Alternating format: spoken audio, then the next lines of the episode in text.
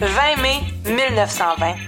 La toute première émission de radio est diffusée à partir du toit de la Marconi Wireless Telegraph Company, située sur la rue William à Montréal.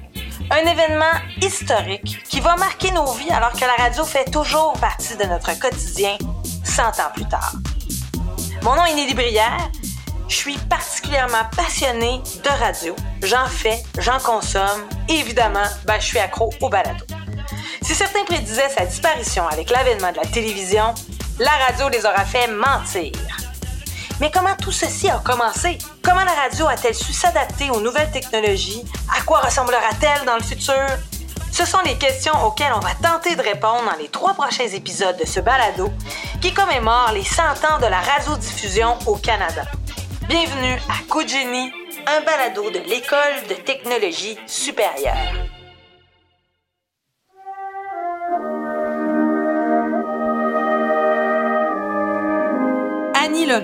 Une chanson écossaise qui date de la fin des années 1800 et qui faisait partie des pièces jouées lors de la première radiodiffusion canadienne, dont le signal est parti des installations de la Marconi Wireless Telegraph Company du Canada.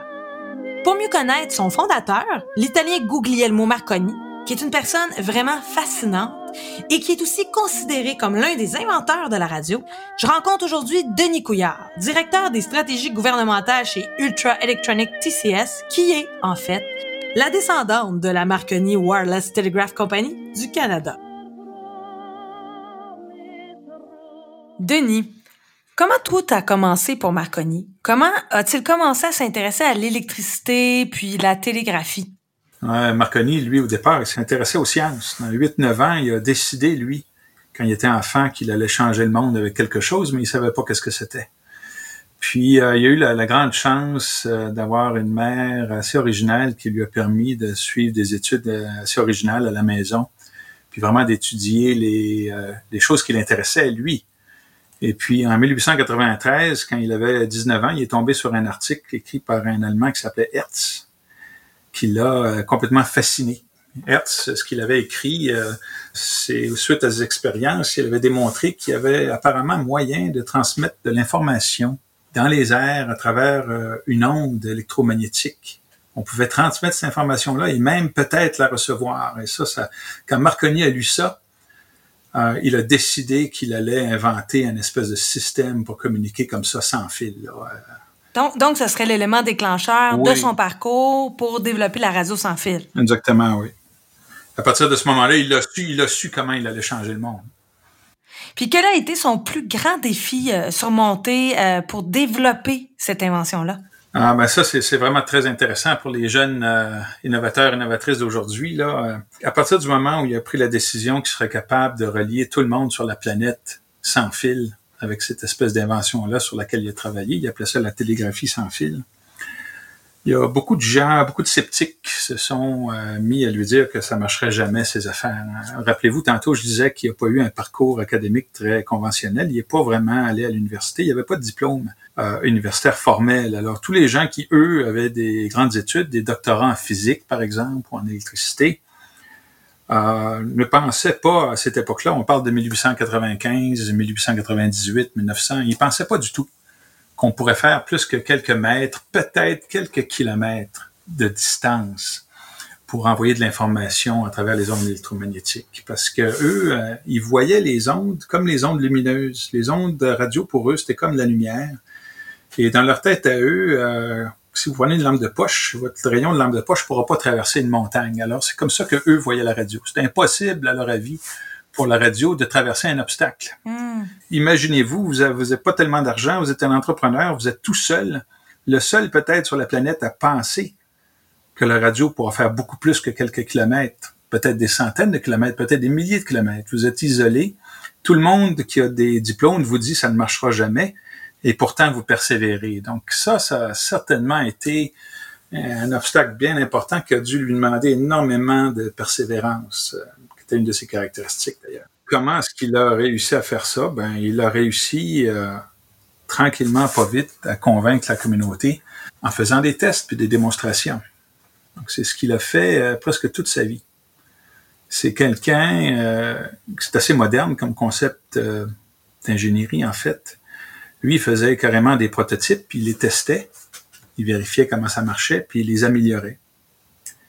Un prototype, deux, trois, quatre, cinq prototypes, jusqu'à temps qu'il arrive à perfectionner son invention et à arriver au genre de performance que lui cherchait. Wow! C'est fou de penser que Marconi, à cette époque-là, était presque tout seul à croire que les ondes radio pourraient se transmettre au-delà de quelques mètres. Et dire en fait qu'à quelques années plus tard seulement, en 1901, il a prouvé aux sceptiques que sa théorie tenait la route, mais même mieux que ça, il a réalisé la première transmission transatlantique. Euh, ça lui a d'ailleurs valu un prix Nobel. Ça, disons que ça a contribué à son prix Nobel, et puis euh, c'est la conclusion de ce qu'on racontait tantôt. Comment faire pour convaincre la planète que vous avez raison? Comment faire pour brasser la cage de tout le monde puis dire, écoutez, là, j'ai inventé quelque chose de fantastique.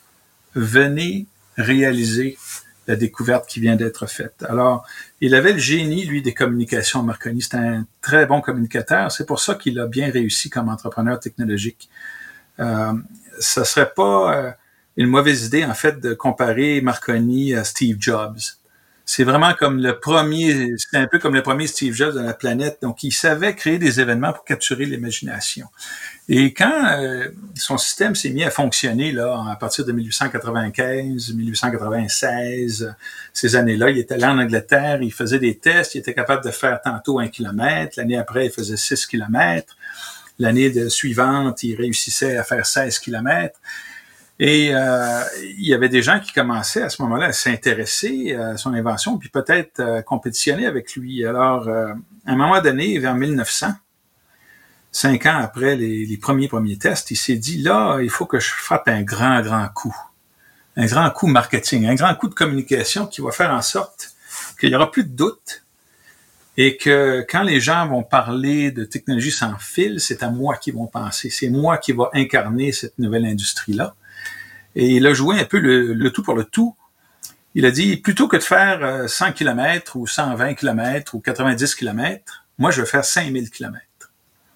Alors, il a décidé en, printemps 1901 euh, qu'il allait traverser l'Atlantique sans fil. Puis il est allé euh, se faire une grosse installation. Il a trouvé de l'argent auprès d'investisseurs euh, qui étaient prêts à prendre le risque de son invention avec lui. Euh, et avec cet argent-là, il a construit une immense station dans le sud-ouest de l'Angleterre et une autre station à Cape Cod, dans le Massachusetts. Et son plan, lui, c'était de traverser l'Atlantique avec un transmetteur en Angleterre, recevoir le signal aux États-Unis à Cape Cod. Intéressamment, pour le Canada, au moment où il commençait à préparer son expédition, qu'il allait embarquer bientôt dans le bateau pour traverser l'Atlantique, faire son, test révolutionnaire qui était secret en passant. Hein. C'était un projet ultra secret, ça. Ce hmm. projet-là de traverser l'Atlantique. Au moment où il s'apprêtait à partir, il y a une euh, tempête qui a détruit le site en Angleterre. Il a fallu qu'il ramasse tout ce qui lui restait de capital pour reconstruire le site britannique de transmission. Euh, et ça, euh, il a utilisé les derniers fonds qu'il avait. Il n'a pas été capable d'ailleurs de le reconstruire aussi grand que ce qu'il avait à l'origine parce qu'il manquait d'argent. Là, c'était pas prévu de devoir reconstruire ses installations. Et, euh, et donc après la reconstruction du site de Poldou euh, dans le Cornouailles, il a bien vu qu'il n'aurait pas autant de puissance de transmission qu'il avait prévu pour son grand, grand test révolutionnaire et il a pris une décision fatidique, mais en fait qui lui a sauvé la, la vie au niveau entrepreneuriat au moment de quitter dans le bateau euh, fin novembre 1901, il a dit à ses copains, à ses collègues euh, d'aventure, ils ont dit, regardez, on va laisser tomber euh, Cape Cod, c'est beaucoup trop loin. On sera probablement pas capable de se à 5000 km parce qu'on est obligé de réduire la puissance du transmetteur d'Angleterre. Mais savez-vous quoi? On va aller à Terre-Neuve. Puis à Terre-Neuve, on va être à 3500 mhm. km, puis là, ça va marcher. Alors, et quand il a mis le pied sur le bateau, quand le bateau a quitté euh, Liverpool, je pense que c'était là à fin novembre 1901, puis il a reçu l'information qu'une tempête venait de détruire le site de Cape Cod. Donc, ça a été vraiment, il a été eh ben. miraculé, là, parce que oui, quand même. Il, avait heureusement euh, déjà changé son plan, puis ils avaient déjà organisé tout ce qu'il fallait pour se rendre à Saint-Jean de Terre-Neuve où il arrive euh, vers le 6 décembre. 1901. Puis évidemment, rappelez-vous, je disais qu'il n'y avait pas d'argent, il lui restait plus de, capitaux, donc il n'y avait pas de tour à Terre-Neuve, puis il n'y avait pas d'argent pour en construire une. Alors il est allé euh, avec des ballons, puis avec une nouvelle invention pour l'époque qui s'appelle le cerf-volant. Hein, le cerf-volant, c'est une invention qui vient de mhm. l'Himalaya, ben mais qui n'était pas connue des Occidentaux, puis c'était euh, hyper moderne à l'époque, un cerf-volant. Donc il arrive là avec trois ballons, trois cerfs-volants, en passant, ça c'est important pour euh, lever l'antenne. Quand vous n'avez pas de tour de communication, en 1901, ça, vous prend quand même euh, un fil de cuivre très haut, donc 500 pieds peut-être. Et si vous n'avez pas de tour, ben, vous prenez un ballon, vous prenez un cerf-volant. Donc il a perdu ses ballons à cause des, euh, vents très puissants qu'il y avait à Saint-Jean-de-Terre-Neuve. Et il a perdu après ça son premier cerf-volant et c'est le deuxième cerf-volant qui est resté comme ça dans les airs avec le fil puis qui lui a permis le 12 décembre de recevoir le fameux signal qui était trois petits points. Et, c'est comme ça qu'il a confondu tous les sceptiques, et c'est finalement ça, là, après six ans de travail à un contre tous, euh, c'est avec cet événement qu'il a capturé euh, l'imaginaire de la planète. C'était dans tous les journaux. Trois petits points. Trois petits points, mais qui ont fait toute la différence pour Marconi, puis en fait pour le monde entier, parce que non seulement c'était la naissance d'une technologie qui allait changer le monde des communications, mais comme l'a expliqué Denis, ça l'a aussi permis de sauver des vies. Mais selon vous, d'ailleurs, quel, quel a été l'aspect le plus important de son invention, hein, Marconi? Ben, l'aspect le, plus important, c'est un petit peu pour ça qu'il y a eu euh, euh, le prix Nobel, c'est que dans les premières années de son invention, ce que ça fait, c'est que ça a sauvé des milliers de vies humaines. Il faut comprendre qu'avant l'invention du sans-fil, une fois qu'un gros navire quitte un port, il est absolument impossible de communiquer avec lui. donc, rappelez-vous un petit peu, mettez-vous en 1895, en 1900, euh, les gens voyagent entre l'Angleterre et l'Australie, euh, entre le Canada et la Jamaïque, s'en vont jusqu'en Nouvelle-Zélande. C'est des voyages où on traverse l'Atlantique, le Pacifique, euh, des voyages qui peuvent durer trois mois. Donc le navire, quand il quitte Valparaiso au Chili, puis qu'il s'en va euh, en Chine, euh, il y en a pour des mois. Là. Pendant cette période-là, il n'y a aucun contact possible. Alors quand il y avait une tempête ou une collision maritime, ou quand il y avait un incident important sur un bateau, et que ce bateau-là commençait à couler, ben, il n'y avait rien à faire.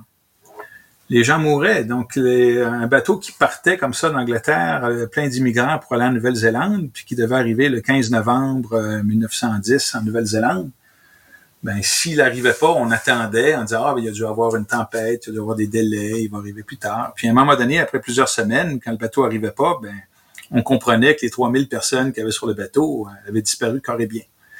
Donc, la première chose vraiment importante de son invention, c'est que là, très rapidement, tous les grands bateaux du monde ont adopté les systèmes Marconi sans fil.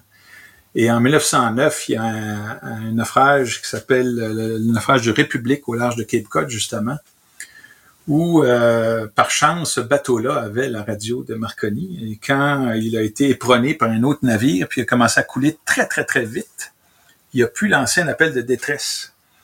Puis si ça n'avait pas été le cas, s'il n'avait pas pu avoir de radio à ce moment-là, il y a 900 personnes qui seraient mortes. Et euh, ça, ça a beaucoup contribué à son prix Nobel la même année. Là. Quand ça s'est arrivé, les gens sont arrivés à l'évidence qu'il avait pas juste inventé quelque chose, il avait inventé quelque chose qui avait un impact très important sur la vie humaine. Ça rajoutait à son étoffe médiatique, là.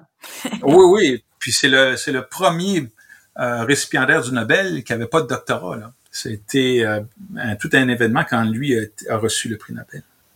D'ailleurs, quelles sont les qualités de Marconi dont devraient s'inspirer les inventeurs d'aujourd'hui? Ah ben, on l'a dit un peu tantôt, euh, un peu comme Steve Jobs, c'est un grand entrepreneur visionnaire, euh, il a beaucoup confiance en lui, il a beaucoup de persistance, mais il y a une différence.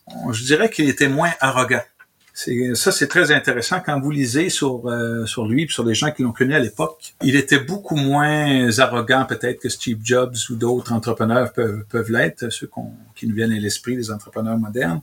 C'est quelqu'un qui avait une grande humilité, malgré le fait qu'il transformait complètement la planète. Et puis, ça faisait en sorte que les gens euh, le recevaient bien, ils se sentaient jamais menacés par lui. C'est quelqu'un qui avait une apparence très ouverte, très transparent et avec qui on pouvait parler, affaires sans se sentir, se sentir menacé. Et puis ce, ce mélange de vision, de confiance, de persistance, de sens de la communication et d'une certaine modestie euh, lui, ont, lui, ont, bien servi là, à, à faire son développement d'affaires parce qu'il a, il a carrément créé une, une industrie complètement nouvelle. Hein. Si ça n'avait pas été de lui, euh, le 5G existerait peut-être pas comme il existe en ce moment. Là. Tout ce qu'on connaît là, euh, du sans-fil, ça vient de lui. D'ailleurs, est-ce qu'il est y a un lien avec l'intelligence artificielle qui prend de plus en plus de place au sein euh, des entreprises, de l'industrie des communications? Oui, si on regarde 100 ans plus tard euh, ou 120 ans plus tard, après toutes ces inventions-là, ben, le sans-fil, euh, qui est la radio, hein, parce que les radiocommunications maintenant, on le retrouve où? On le retrouve énormément dans vos téléphones intelligents, dans les iPhones, les, euh, les Android, etc. L'Internet, maintenant, qui est au bout de nos doigts, c'est du sans fil. Il y a quelque chose comme 20 euh, modes radio puis une vingtaine d'antennes dans vos téléphones. Et s'il n'y avait pas de sans fil, il n'y aurait pas de smartphone, il n'y aurait pas d'iPhone, il n'y aurait pas d'Internet mobile avec nous. Puis encore aujourd'hui, bon, on parlait de vos téléphones intelligents, etc., mais vous savez, quand il y a une catastrophe naturelle, des inondations, un tremblement de terre, des choses comme ça, puis que la police, les pompiers ou même l'armée doivent intervenir, ben, la seule raison pour laquelle ils sont capables de le faire, c'est qu'ils sont équipés de, systèmes radio. S'ils n'avaient pas de système radio, ils ne pourraient pas intervenir parce que les réseaux de communication puis l'Internet tombent quand il y a des grands, grands désastres naturels comme ça. Pour terminer, là, la radio, selon vous, ça sera quoi dans 5, 10, 15, 20 ans même? Ah, ben là, je vais vous citer Marconi. Marconi, là, en 1931, il a dit quelque chose. Il était interviewé par le New York Times. Puis il a dit, donc 1931, c'est six ans avant sa mort. Il dit, dans le futur, la pensée même sera transmise par radio. Wow. Donc lui, il y a, là, on parle de quoi? On parle d'il y a 90 ans? Lui, il y a 90 ans, il voyait déjà. Je pense qu'on pourrait associer ça aujourd'hui à l'Internet des objets, les nanotechnologies. Vous savez, le fait que il y a des puces miniatures maintenant, des microprocesseurs qui coûtent 5 sous, qu'on peut mettre partout, là. Dans votre monde, dans vos grille-pains, dans votre frigidaire. Euh, ça coûte plus rien, là. Donc, des processeurs puis de la mémoire informatique, on peut en mettre partout, partout, partout. Il y a des milliards d'objets qui sont interconnectés avec l'Internet en ce moment. Vous le savez même pas. Ils parlent, en, ils parlent entre eux. D'ailleurs, le 5G, c'est pas fait pour les êtres humains. Hein. Le 5G, c'est développé en priorité pour faciliter la communication entre les objets eux-mêmes. Donc, quand vous avez cette euh, concentration-là euh, de technologie et, et, et que c'est tellement pas cher comme ça, vous pouvez penser à ce qu'on appelle euh, l'augmentation des humains. Hein, Il y a des gens qui appellent ça le transhumanisme. Le transhumanisme, c'est quand tu viens augmenter l'humain, l'homme ou la femme, avec de la technologie, avec un, œil bionique ou une oreille bionique, ou même il y a des gens qui veulent implémenter des chips de mémoire dans le cerveau. Ben, on commence à avoir la technologie en fait pour faire ce que Marconi préconisait en 1931. On va pouvoir. Il y a des gens qui veulent transmettre en fait des ordres par la pensée. Donc, imaginez être capable de commander un robot juste en y pensant. C'est possible bientôt de le faire. Mais ça, c'est ce que Marconi a dit. Parce que comment est-ce que vous faites pour commander un robot à distance en y pensant? Mais ça vous prend une radio. Ça vous prend un signal, un signal. Ça prend une façon de transporter ce que votre pensée dit au robot lui-même. Cette façon-là, mais ben, normalement, ça s'appelle la radio. Donc, on est rendu très proche, là, de la réalisation de ce que Rêve avait annoncé. Le futur de la radio, ce serait donc la cybertechnologie, en quelque sorte. Ben oui, oui, puis c'est ça. Puis des humains, des humains augmentés avec de la radio, qui sont capables d'agir avec leur environnement immédiat juste en y pensant. C'est peut-être ça qui va arriver. Si on, si on a envie, si on a envie que ça arrive. Ah, moi, j'espère vraiment être encore en vie euh, avant que ça arrive pour le vivre. Eh merci beaucoup, Denis, pour cette entrevue. Ben, ça m'a fait plaisir. Non, mais commander un robot par la pensée. Euh, j'ai vraiment hâte de voir si la prédiction de Marconi va se réaliser un jour. En tout cas, une chose est certaine, c'est qu'en 100 ans, la radiodiffusion a fait pas mal de chemin. Vous avez apprécié ce balado? Eh bien, n'hésitez pas à vous y abonner, à l'aimer et à le partager. Je suis Nelly Brière. Merci d'avoir été des nôtres pour cet épisode de Coup un balado de l'ETS.